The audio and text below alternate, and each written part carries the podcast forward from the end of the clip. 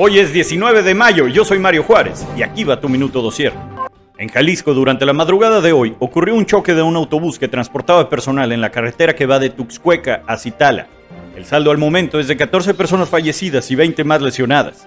Protección Civil de Jalisco se trasladó al lugar donde señalaron que al parecer el autobús presentó una falla en el sistema de frenos y el conductor impactó de frente con un paredón al costado de la carretera. El Congreso de los Estados Unidos realizó la primera audiencia sobre el fenómeno ovni, aún sin confirmar la existencia de vida extraterrestre. Durante la audiencia se presentaron más de 100 reportes junto con el material recabado a lo largo de décadas sobre avistamientos por parte de las Fuerzas Armadas de los Estados Unidos. Después de esto, Scott Bray, de la Inteligencia Naval, ratificó que no han detectado indicios que sugiera que los avistamientos no son de origen terrestre. Al término de la audiencia pública se realizó una reunión en privado. ¿Usted qué opina?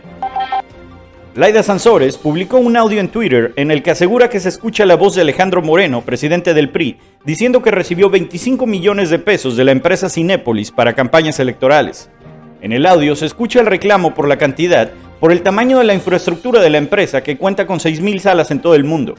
Así también aseguran que los 12 candidatos a diputados federales de Michoacán recibieron cada uno 2 millones de pesos para sus campañas.